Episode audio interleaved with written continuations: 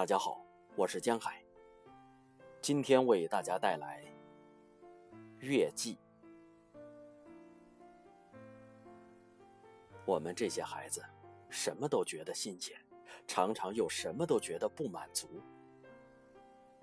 中秋的夜里，我们在院子里盼着月亮，好久却不见出来，便坐回中堂里，放了竹窗帘闷着，馋奶奶说故事。奶奶是会说故事的。说了一个，还要再说一个。奶奶突然说：“月亮进来了。”我们看时，那竹窗帘里果然有了月亮，款款的、悄没声的溜进来，出现在窗前的穿衣镜上了。原来，月亮是长了腿的。爬着那竹帘格，先是一个白道，再是半圆，渐渐的爬得高了。穿衣镜上的圆变满盈了，我们都高兴起来，又都屏气儿不出，生怕那是个尘影变的，会一口气儿吹跑呢。月亮还在竹帘上爬。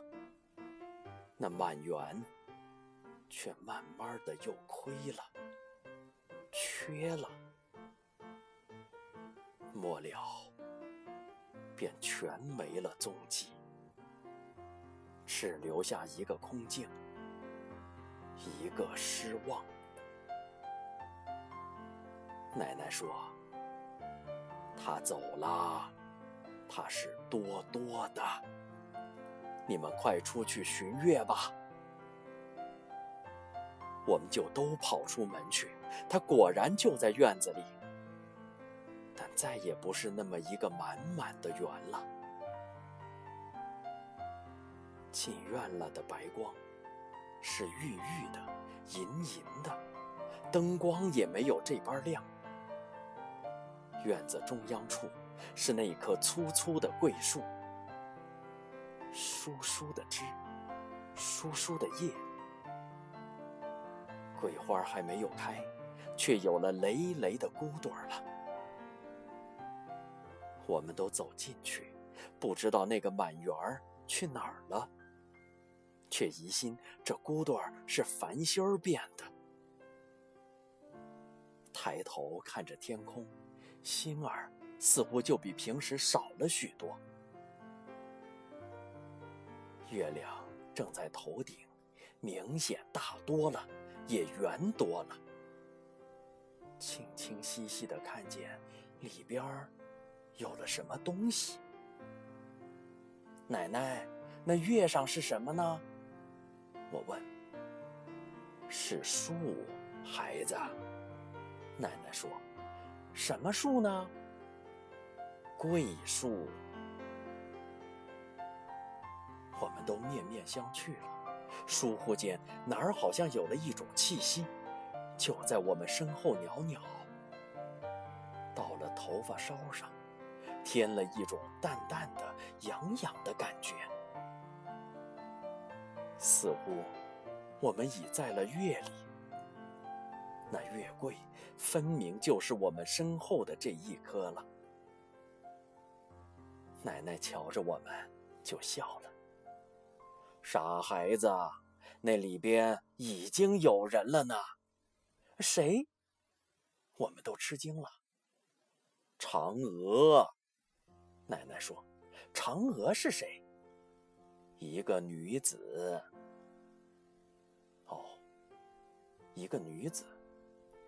我想，月亮里，地该是银铺的，墙。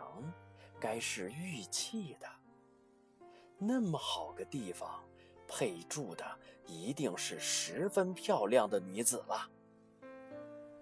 有三妹漂亮吗？和三妹一样漂亮的。三妹就乐了，哈哈，月亮是属于我的啦。三妹是我们中最漂亮的，我们都羡慕起来。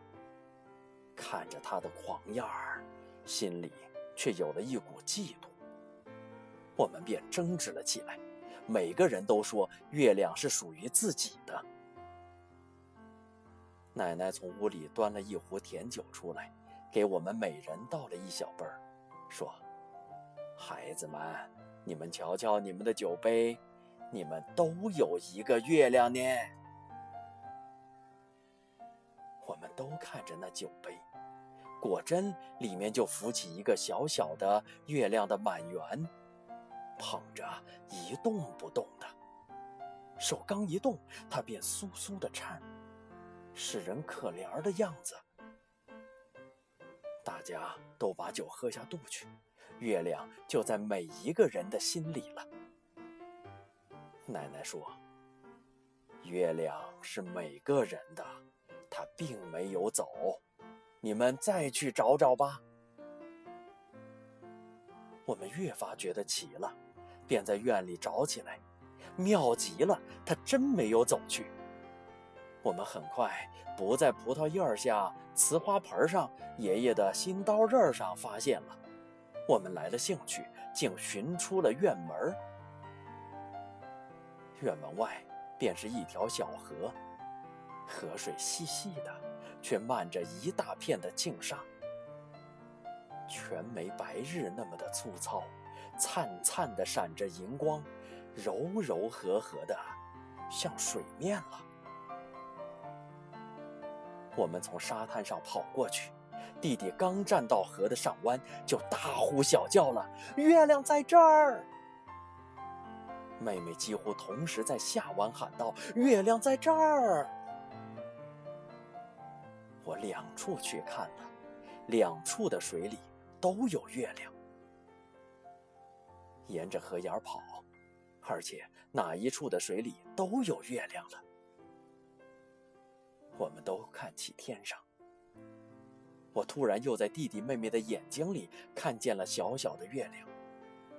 我想，我的眼睛里也一定是会有的。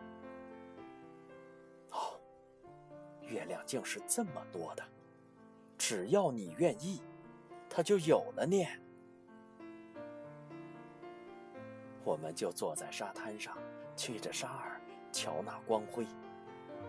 我说：“你们说，月亮是个什么呢？”月亮是我所要的，弟弟说。月亮是个好，妹妹说。我同意他们的话，正像奶奶说的那样，它是属于我们的，每个人的。我们就又仰起头来看那天上的月亮。月亮白光光的，在天空上。我突然觉得，我们有了月亮，那无边无际的天空，也是我们的了。那月亮不是我们按在天空上的印章吗？大家都觉得满足了，身子也来了困意。就坐在沙滩上，相依相偎的，甜甜的睡了一会儿。